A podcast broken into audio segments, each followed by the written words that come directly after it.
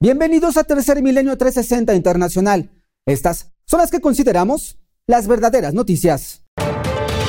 Rusia ataca con misiles al menos tres ciudades ucranianas, matando a decenas de civiles, incluidos niños. Se trata del ataque ruso más mortífero en contra de una región civil en Ucrania en lo que va de este año 2023. Le tendremos todos los detalles y las historias de aquellos que lograron sobrevivir. En Sudán, a 13 días de que iniciaran los combates entre facciones militares, los intentos por un cese al fuego siguen fracasando, mientras que miles de personas siguen huyendo del país. Sin embargo, los que se quedan están al borde de una crisis humanitaria. España se encuentra en una auténtica emergencia por las altas temperaturas y con ello una severa crisis de agua. En un hecho sin precedentes, una nueva investigación revela el hallazgo de hasta 19.000 volcanes submarinos en nuestro planeta. Le tendremos la información. Y en noticias del fenómeno ovni, la Oficina de Investigación OVNI de Francia, a lo largo de todo el año 2022, reportaron casi 700 avistamientos OVNI, de los cuales un centenar sigue sin explicación. Le tendremos todos los detalles. Además, en Stonehenge captan un conjunto de impresionantes luces. Le tendremos las imágenes. Y los investigadores OVNI, los hermanos Cousin, nos presentan extraordinarias imágenes de la presencia de naves de tecnología no humana en nuestro planeta. No se lo puede perder.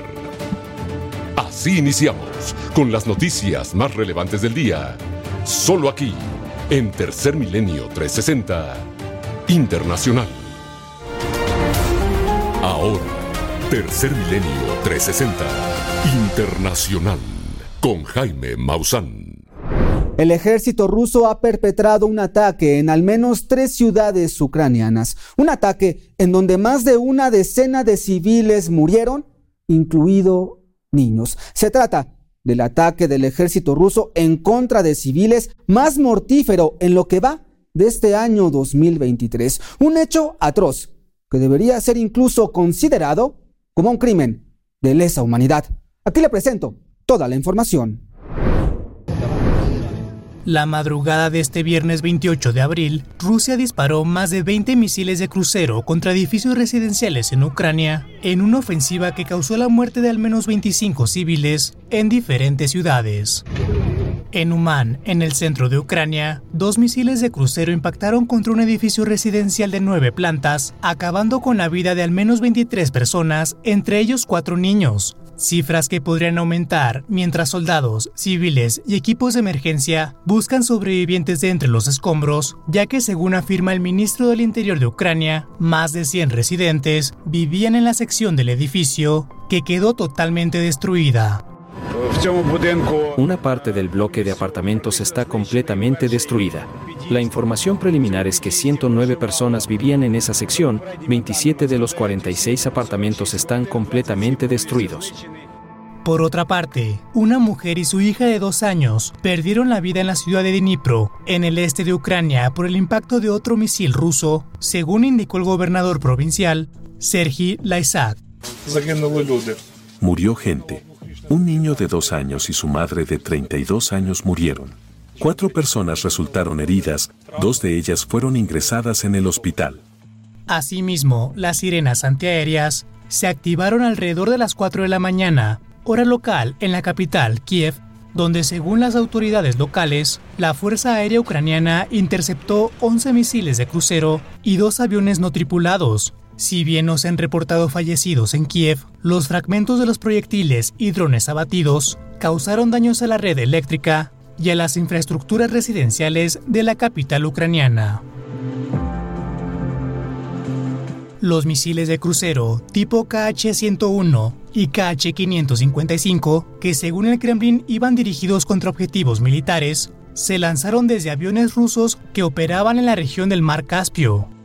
Por su parte, el comandante en jefe de las Fuerzas Armadas ucranianas, Valery Saluzny, afirmó que en total Ucrania interceptó 21 de los 23 misiles disparados por Rusia, además de los dos drones, en lo que se ha convertido en el mayor ataque ruso en meses contra ciudades ucranianas, no situadas en el frente o cerca de él, y el cual se produce después de que la OTAN dijera que sus miembros han entregado a Ucrania más del 98% de los vehículos de combate prometidos para reforzar la posibilidad de lanzar una contraofensiva y recuperar sus territorios ocupados por Rusia. Información para Tercer Milenio 360 Internacional. Uno de los peores ataques habría ocurrido en la ciudad de Umán, en donde un complejo de departamentos fue bombardeado, en donde se presume vivían centenares de personas. Muchas de ellas, quizás, quedaron enterradas bajo los escombros. Aquí le presento la historia. Estos son algunos de los testimonios de aquellos que han sobrevivido a los mortíferos ataques con misiles perpetrados por la Federación Rusa en contra de la población civil en Ucrania, en las ciudades de Uman, Dnipro y la capital ucraniana, Kiev. Sergei Lubivsky, de 58 años, residente del edificio que fue atacado en Uman, nos narra lo que vivió durante el bombardeo. Mi departamento estaba en el séptimo piso al otro lado de ese bloque destruido. Sentimos el impacto, escuchamos la explosión, fui a la puerta, abrí pero no pude abrir porque estaba bloqueada. En el baño se rompieron todas las puertas, toda la vajilla de la cocina igual porque golpearon cocina y pasillo. Estuvimos en el balcón hasta las 7 de la mañana, Todas las habitaciones estaban llenas de humo, todo estaba en llamas en los apartamentos de los vecinos y salimos al balcón y cerramos todas las puertas. Estuvimos allí hasta que los rescatistas nos ayudaron a salir de allí. De igual forma, Lubivsky nos cuenta sobre alguna de las víctimas de este mortífero ataque. Este es su desgarrador testimonio. ¿Qué puedo decir? No tengo lugar para vivir. Mis vecinos se han ido, no queda nadie.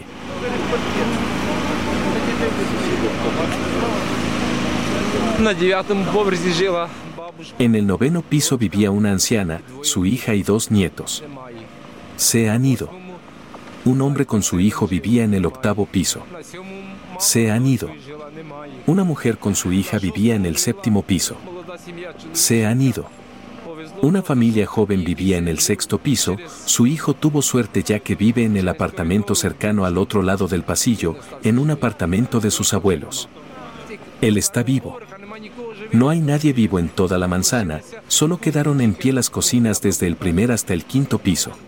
Sin duda alguna, estos bombardeos constituyen un nuevo crimen de guerra que se suma a la larga lista que Rusia ya tiene, en el cual lamentablemente se han perdido la vida de cientos de hombres y mujeres, adultos mayores, adolescentes y niños que tristemente no podrán cumplir sus sueños. Información para Tercer Milenio 360 Internacional.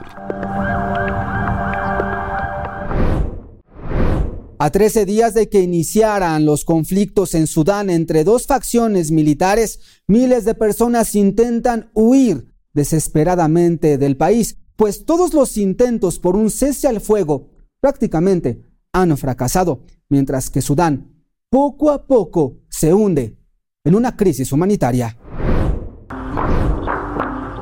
La trágica crónica de una guerra sin tregua en Sudán sigue causando estragos en Jartún, la capital sudanesa. Mientras las autoridades internacionales continúan con el masivo éxodo de extranjeros en el que más de 700 personas de diferentes nacionalidades han sido evacuadas de Jartún en las últimas 24 horas, la situación para los nacionales que aún se encuentran atrapados en medio de los combates es realmente crítica. Los últimos ocho días fue continuamente bombardeos, disparos y disparos y hubo muy pocos momentos de silencio, y nunca respetaron la tregua. Tanto el ejército de Sudán como el grupo paramilitar de las Fuerzas de Apoyo Rápido han violado el cese al fuego de 72 horas que los Estados Unidos y la ONU han promovido. Esto ha llevado a que los gobiernos internacionales realicen complicadas operaciones de rescate para los extranjeros, ya sea por aviones, barcos o autobuses, el fuego cruzado en Jartum y los bombardeos impiden llegar a más personas. La situación en Jartum es muy grave, ya que se pueden escuchar disparos continuos todos los días. Hubo una ventana de oportunidad desde las 6 de la tarde hasta la madrugada del día siguiente. Utilizaron ese periodo para sacarnos de la zona. Muchos de los extranjeros que se encuentran atrapados en Jartum son estudiantes nigerianos. Al menos 5.500 de estos estudiantes se encuentran atrapados en las instalaciones universitarias de Jartum, y estas fueron tomadas por el grupo paramilitar de las FARC. Y debido a que los recursos con los que cuentan se están agotando, la situación es un verdadero infierno. La mayoría de las mujeres aquí estamos como si hubiéramos pasado días sin bañarnos. No hay agua en los baños, no hay suficiente agua, no hay agua en absoluto, nada en absoluto, nada.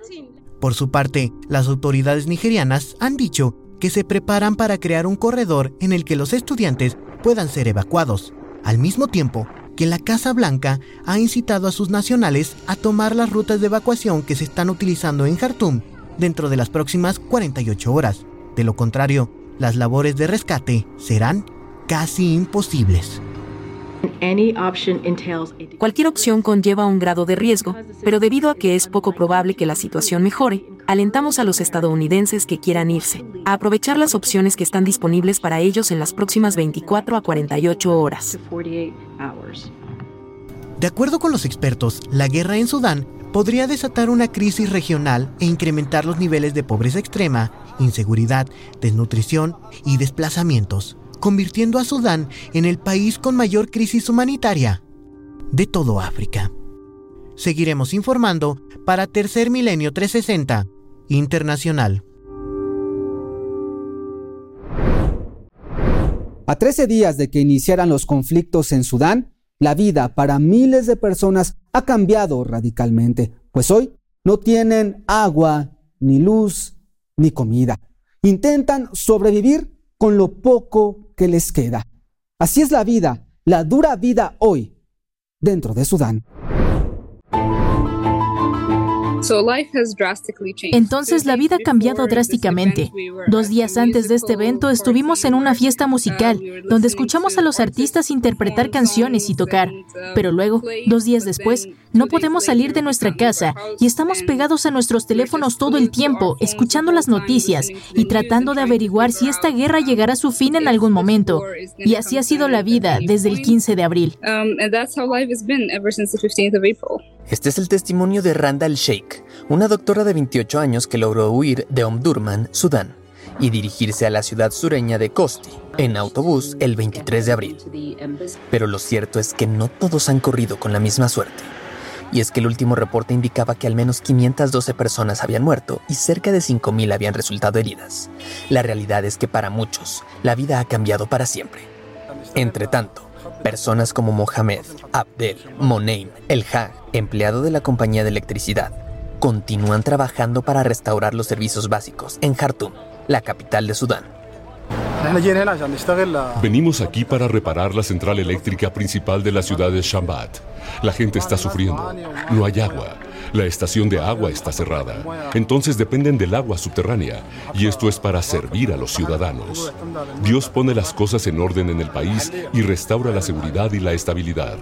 Estamos trabajando en una situación extremadamente peligrosa, con minas terrestres y artillería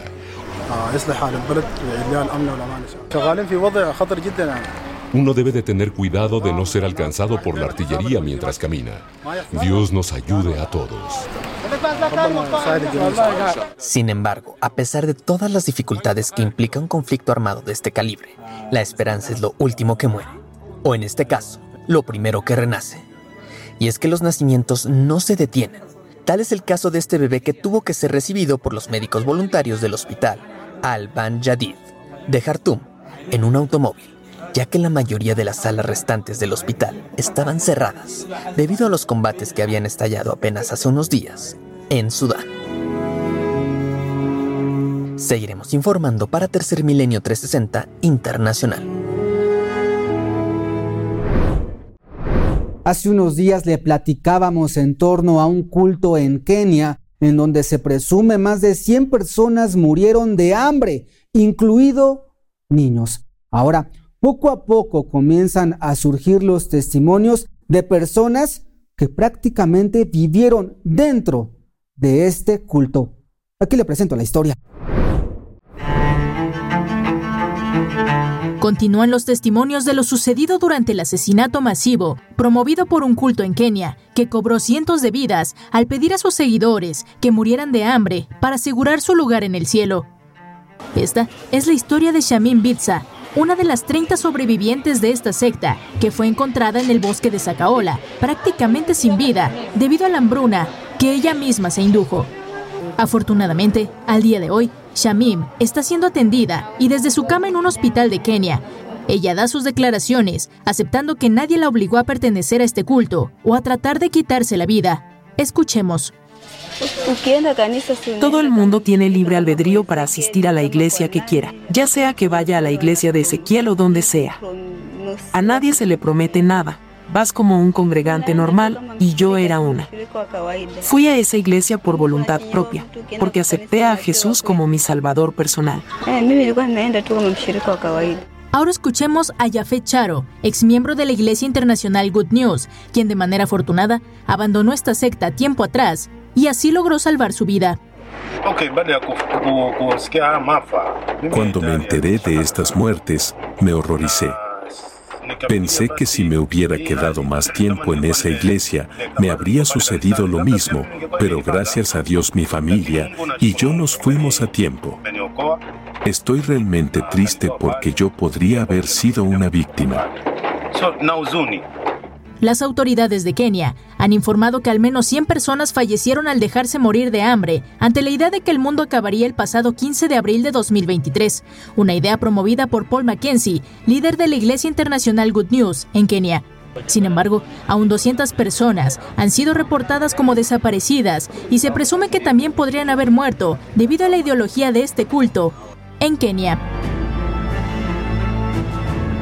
Tercer Milenio 360 Internacional continuará informando. Continúan las altas temperaturas en España. Incluso hay regiones que están alcanzando o superando los 40 grados centígrados. Esto poco a poco los está llevando a vivir una auténtica crisis por el agua. Es decir, España se está quedando sin agua y todo a causa del cambio climático. Continúa la ola de calor extrema en España y con ella los ríos, lagos y embalses españoles siguen secándose a un ritmo alarmante, incluso acercando peligrosamente a diversas regiones españolas al día cero, es decir, al momento en el que no quede ni una sola gota de agua. Diego Alesio Robles de la Calle, un mexicano que reside en Madrid, la capital española, a través de una llamada telefónica, nos habla sobre el calor y la sequía en España.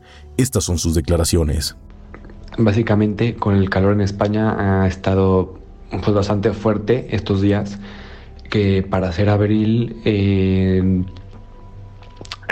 realidad debería estar mucho más bajo, unos 10 grados o hasta 20 grados en algunas partes, es bastante el incremento. Eh, son temperaturas que son propias de julio y está ocasionando muchísimos problemas. Pues en la parte del agua, pues Sí, que hay como alertas de escasez, o sea, hay zonas que, como Almería, o sea, el sureste es una zona, pues, una más seca, y pues realmente debería estar lloviendo en esta época. Em, no está lloviendo, entonces pues claro, hay como un estrés del agua eh, pues en muchas partes de España. Entonces, pues no sé qué va a pasar. Esperemos que llueva un poco porque ya eh, estamos de cara a verano, que ahí sí no llueve no llueve para nada y pues la siguiente temporada de lluvias en otoño, entonces pues sí se corre un riesgo que, que haya una crisis de agua en algunas zonas. La falta de lluvias ha provocado pérdidas irreversibles en más de 3 millones y medio de hectáreas de cultivos y ha arrasado algunas cosechas de cereales en Andalucía, Castilla, La Mancha, Extremadura y Murcia. Así lo puede confirmar Eduardo Vera Canto, quien es un agricultor español. Estamos viviendo una situación alarmante, no solo por esta campaña agrícola, que es muy complicada, no vamos a poder sembrar arroz. Llevamos cinco campañas y esta sería la sexta, con muchas dificultades. Eduardo Vera Canuto, agricultor español. Ante esta alarmante situación, el gobierno español ha propuesto una campaña a la Comisión Europea para desbloquear un fondo de ayuda con miras a mejorar la situación de los agricultores para así evitar una crisis alimentaria en España derivada de las altas temperaturas, la sequía extrema que son ocasionados por el calentamiento global, que ha llevado a España a registrar temperaturas incluso por arriba de los 40 grados centígrados. Información para Tercer Milenio 360 Internacional.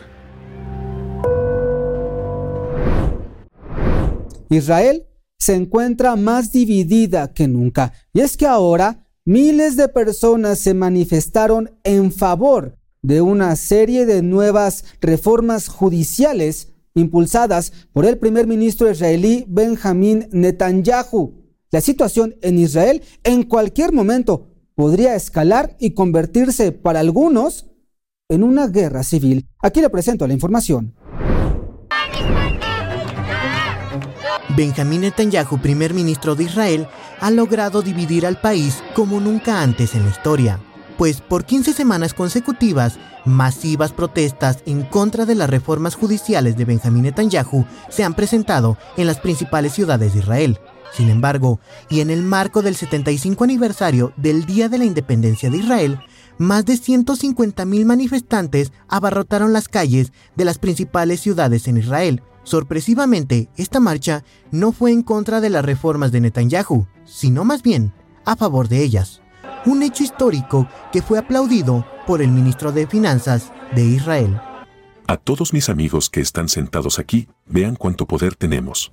Los opositores tienen los medios de comunicación y tienen magnates que financiarán las protestas, pero nosotros tenemos la nación. Besalel Smatrik, ministro de Finanzas de Israel. Los manifestantes llamaron a esta marcha como una poderosa unión en medio de la división política en el país. Entre rezos y porras, los manifestantes marcharon a la Kenneth, en donde bajo una misma voz pedían que la reforma judicial de Netanyahu fuera aprobada. Sin embargo, esta marcha solo incrementa más los roces con los ciudadanos israelíes que están en contra de las reformas, pues un gran número de personas eran colonos radicales de Israel que se encontraban armados y protegidos por las fuerzas de seguridad de Israel. Y aunque el primer ministro de Israel, Benjamín Netanyahu, no estuvo presente en la marcha, este envió un mensaje de agradecimiento. Tu pasión y patriotismo me conmueven profundamente, es un movimiento poderoso. Benjamín Netanyahu, primer ministro de Israel. La crónica anunciada de una guerra civil sigue escribiendo sus páginas en un Estado de Israel altamente polarizado por las reformas judiciales del ministro del Terror, Benjamín Netanyahu. Seguiremos informando para Tercer Milenio 360 Internacional. Desde 1700 el hábitat de los elefantes se ha reducido drásticamente, particularmente en Asia, llevando a la especie al borde de la extinción. Pero no solo eso, también está ocasionando que cada vez más elefantes tengan que migrar a regiones pobladas, haciendo que se incrementen los conflictos entre seres humanos y los paquidermos. Aquí le presento la información.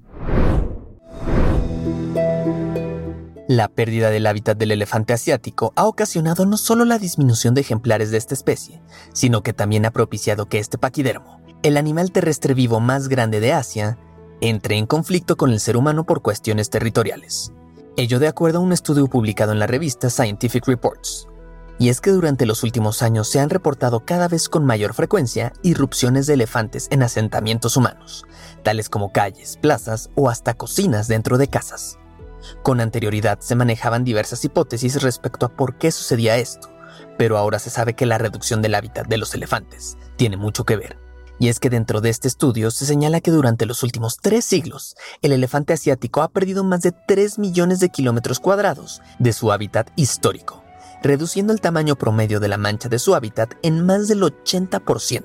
Esta es una animación que rastrea la pérdida de un hábitat adecuado para los elefantes asiáticos, señalada en color amarillo. Se puede observar claramente que las manchas amarillas van disminuyendo considerablemente conforme avanza la línea del tiempo, entre el año 1700 y el 2015, Tal como lo dice Philip News, uno de los coautores del estudio, esta investigación no solo servirá para comprender la historia de los elefantes asiáticos, sino también para tener un plan de acción hacia un futuro en paz entre los paquidermos y los seres humanos. Este estudio tiene implicaciones importantes para nuestra comprensión de la historia de los paisajes de elefantes en Asia y sienta las bases para comprender mejor y modelar el futuro potencial de los paisajes de elefantes. Philip Naíes, profesor de estudios ambientales en Colby College. Esperemos que las prácticas de uso de la tierra de la época colonial, incluida la extracción de madera y la agricultura, cambien 180 grados para poder estar en armonía con la naturaleza. Información para Tercer Milenio 360 Internacional. No cabe duda que la basura está prácticamente inundando cada rincón de nuestro planeta. Ahora le voy a presentar estremecedoras imágenes de caimanes viviendo entre basura. Esto en Brasil. Tenemos que hacer mucha conciencia en torno a los desechos que nosotros, que los seres humanos, estamos tirando en nuestro planeta. Entre las aguas contaminadas de un barrio de Río de Janeiro viven caimanes que han adoptado a la basura plástica como parte de su hogar. Desafortunadamente, botellas de plástico, envases de un solo uso y desechos humanos se han apoderado del hábitat de los caimanes en Recreio dos Bandeirantes, ya que el canal que cruza este barrio se ha convertido en el vertedero de la comunidad. En las imágenes en pantalla se puede observar cómo estos reptiles utilizan su nuevo hábitat camuflándose entre desechos plásticos y aguas negras. Sin embargo, los caimanes también son víctimas de la contaminación, como este caimán que se encuentra atrapado en una llanta de motocicleta o este otro cuyo cadáver flota después de morir a causa de las toxinas que se encuentran en este cuerpo de agua.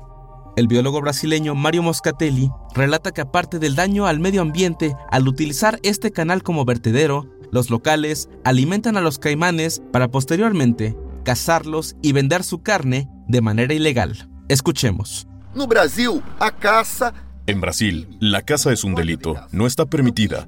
Entonces, quien está cazando está cometiendo un delito. Y quien está consumiendo esta carne se está arriesgando porque la toxina que producen las sinobacterias no se elimina al freírlas, hervirlas o en cualquier tratamiento de la carne. Entonces, por un lado, hay un crimen ambiental y por el otro, hay un crimen alimentario cuando la gente se alimenta con una toxina que se encuentra en la carne de estos animales. encontrada na carne de estos animales. Pese a que las autoridades brasileñas dicen que ya se están tomando cartas en el asunto, esta no es la primera vez que se habla de contaminación en Brasil. Las imágenes presentadas hablan por sí mismas y dejan en claro que el ser humano está llevando al planeta cada vez más cerca de un punto climático sin retorno. Información para Tercer Milenio 360 Internacional. En los últimos 10 días, más de 200 migrantes han muerto en su intento por llegar a Europa a través del mar Mediterráneo, la ruta migrante más mortífera del mundo. Ahora, poco a poco, los cuerpos de estos migrantes han comenzado a llegar a las costas de diversos países, entre ellos Túnez, en donde alrededor de 40 cuerpos llegaron flotando del mar. Aquí le presento la historia.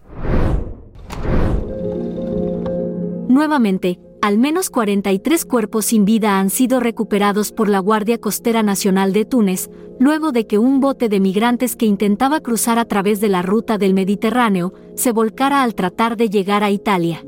Los cuerpos identificados por las autoridades correspondían a niños, mujeres y hombres que provenían de países como África, Siria y Sudán. Escuchemos a José Medín, funcionario de la Guardia Civil de Túnez, quien alerta que en los últimos 10 días, las costas de este país de África del Norte han recibido un número sin precedentes de migrantes fallecidos. Con respecto a los muertos y cuerpos que fueron recuperados, este llegó a 43, lo que elevó el número total de cuerpos encontrados en las costas en un periodo de tan solo 10 días a 210 cuerpos, un número verdaderamente inusual.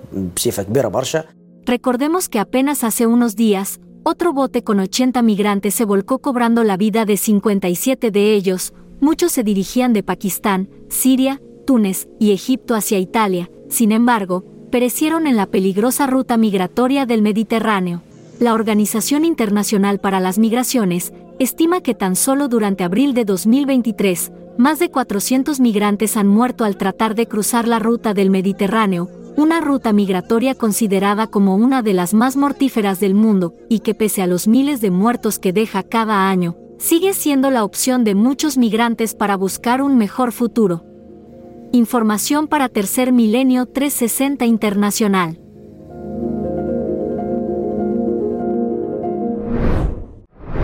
Investigadores de los Estados Unidos y de Corea del Sur han descubierto más de 19 mil volcanes, una cifra que se suma a los ya descubiertos, dando una cifra total de más de 40 mil volcanes submarinos alrededor del mundo. No cabe duda que aún nos falta mucho que descubrir en nuestro planeta. Científicos de los Estados Unidos y Corea del Sur han dado a conocer en el más reciente número de la revista Earth and Space Science el descubrimiento de más de 19.000 volcanes submarinos. Los investigadores lograron este hallazgo por medio de satélites con radar de alta definición. Anteriormente se conocían 24.643 volcanes submarinos. Si agregamos los 19.325 volcanes recientemente descubiertos, esto eleva el total a 43.454, una cifra que aún es provisional, ya que con mejoras en la tecnología podrían descubrirse muchos más. Se estima que alrededor del 70% de la superficie del planeta Tierra está cubierta por agua, por lo que los científicos calculan que también un 70% de toda la actividad volcánica en la Tierra es submarina. Las erupciones submarinas son responsables de la creación de numerosas islas en el mundo, pero también son un peligro, en gran parte por nuestro desconocimiento de los volcanes submarinos, que pueden provocar grandes tsunamis. Hace algunos años, los científicos utilizaban el sonar para detectar a los también llamados montes submarinos, pero ahora, con la nueva tecnología satelital, es posible encontrar objetos submarinos de menor tamaño. Hoy en día, solo existen mapas de una cuarta parte del suelo marino, por lo que seguramente en el futuro cercano se descubrirán decenas de miles de nuevos volcanes bajo el agua, el estudio de su tamaño y distribución ayudará a los científicos a entender mejor el movimiento de las placas tectónicas y el flujo del magma en el interior del planeta. Pero incluso hay quien piensa ya en realizar minería submarina para extraer las llamadas tierras raras necesarias para fabricar muchos dispositivos electrónicos. Sin duda se trata de un descubrimiento sorprendente que nos demuestra, una vez más, que aún tenemos mucho por descubrir en nuestro planeta particularmente bajo el océano. Información para Tercer Milenio 360 Internacional.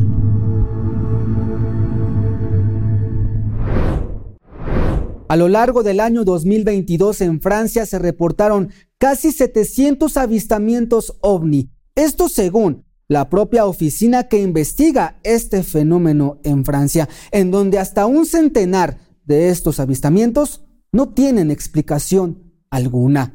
Resulta sorprendente saber que existen personas que aún dudan de la realidad de este fenómeno. Aquí le presento la información. En 2022, la Oficina de Investigación OVNI del gobierno francés, conocida como GEIPAN, recibió cerca de 700 testimonios de avistamientos de objetos voladores no identificados, de los cuales 100 archivos continúan sin explicación aseguró Vincent Costé, ingeniero del servicio de Heipan. El Grupo de Estudio e Información sobre Fenómenos Aeroespaciales No Identificados de Francia ha investigado los avistamientos y reportes ovni de forma oficial durante los últimos 45 años. Es una agencia gubernamental, adscrita al Centro Nacional de Estudios Espaciales de Francia. Habla Vincent Costé. El objetivo de la oficina es recopilar y analizar estos fenómenos aeroespaciales no identificados, este es un verdadero trabajo científico. Para ello, trabajamos con muchos socios, en particular el Ejército del Aire y los servicios meteorológicos. De acuerdo con el funcionario francés, la mayoría de los incidentes fueron descartados rápidamente, por tener una explicación convencional, tales como aviones, helicópteros, satélites o fenómenos naturales.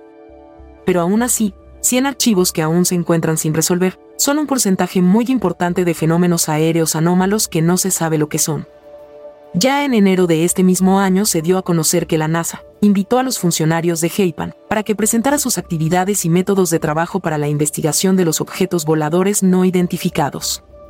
La Agencia Espacial Estadounidense busca aprender los métodos y la coordinación de la oficina OVNI con numerosas agencias del gobierno francés.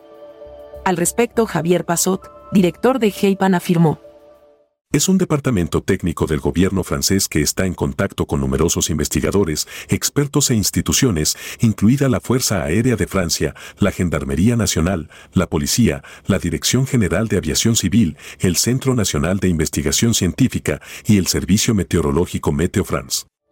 Ahora, la Oficina de Investigación OVNI del gobierno francés, mejor conocida como HAPAN, asegura que en 2022 recibieron 700 reportes de ovnis, de los cuales aún 100 continúan sin explicación.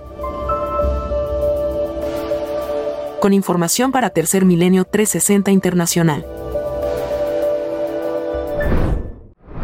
Recientemente, los investigadores OVNI, los hermanos Cousin, dieron a conocer dos extraordinarias imágenes de la presencia de tecnología no humana en nuestro planeta. Aquí le presento las imágenes. Realmente le van a sorprender. Este jueves 27 de abril del 2023, los hermanos Cousin, del sitio Los Tres Lados de la Luna, publicaron dos extraordinarias evidencias que demuestran la gran actividad de fenómenos aéreos anómalos que se están presentando en la Tierra. En la primera grabación, se observa a un objeto en forma de disco, con una serie de esferas en la parte superior y en la zona inferior, expone una forma de pirámide invertida no se da información acerca del sitio donde fue obtenida la imagen. El avistamiento es extraordinario, ya que el objeto se encontraba levitando a tan solo unos pocos metros de una vía por donde estaban circulando las personas. Esto permitió que desde un vehículo en movimiento, una persona a bordo, posiblemente el copiloto realizara la toma. En cámara lenta podemos apreciar con más detalle las características de este misterioso objeto. Evidentemente no se trata de algo conocido, y no es un dron. La extraña configuración de este objeto nos hizo recordar las naves de origen extraterrestre que el contactado suizo, Edward Bellemeyer, logró fotografiar, en particular esta, la cual posó para él, a tan solo unos metros de distancia. En su estructura, la nave cuenta con un complejo sistema, conformado por esferas, como se aprecia en la imagen. El objeto recientemente grabado cuenta también con algo muy extraño en la parte superior, no sabemos de qué se trata, pero si lo comparamos con las imágenes de Suiza, podemos encontrar cierta similitud. La segunda grabación, que se publicó, al parecer fue obtenida en la ciudad de Sao Paulo en Brasil. Un objeto de forma triangular de color oscuro se encontraba levitando también a unos pocos metros de la zona habitada. Su desplazamiento es muy lento y nos deja ver con toda claridad que se trata de algo que no es humano. En el acercamiento, podemos apreciar las extrañas características que presenta. Dos imágenes que ponen de relieve, como los avistamientos, ahora son más cercanos, y estos se presentan sobre los principales centros urbanos del planeta. Como si su intención fuera la de mostrarse abiertamente. Información para Tercer Milenio 360 Internacional. Ahora le voy a presentar extraordinarias imágenes de un conjunto de luces que se presentaron por encima de Stonehenge, uno de los sitios más legendarios y míticos de nuestro planeta. A través de redes sociales se han revelado imágenes extraordinarias de un misterioso conjunto de luces que se presentaron en medio de la oscuridad de la noche sobre el monumento megalítico de Stonehenge, uno de los sitios más míticos y legendarios de nuestro planeta.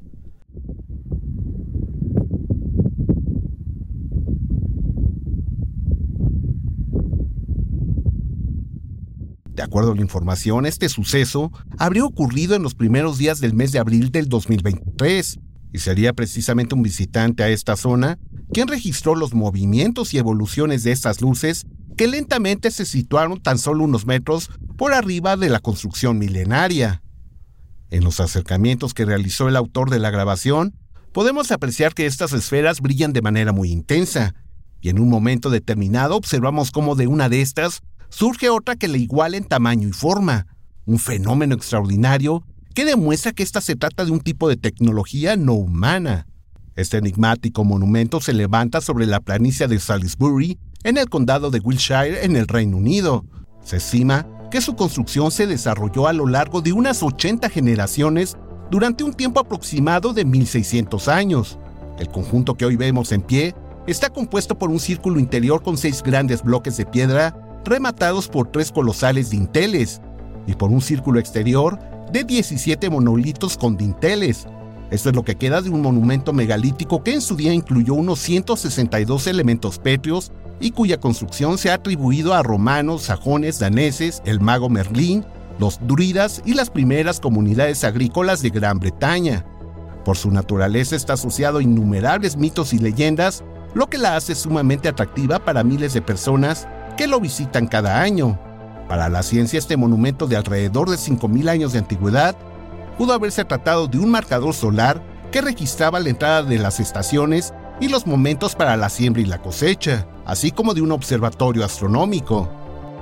En esta zona constantemente son reportadas las manifestaciones de los llamados crop cycles, los cuales aparecen de la noche a la mañana con la presencia de enormes figuras con motivos matemáticos y astronómicos, como la figura que usted observa en su pantalla, y que fue registrada tan solo unos metros del monumento de Stonehenge el día 16 de julio del año 2020.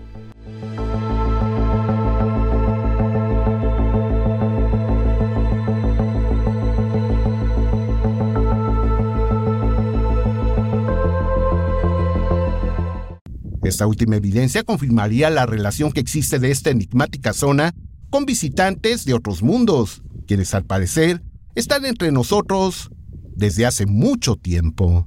Información para Tercer Milenio 360 Internacional.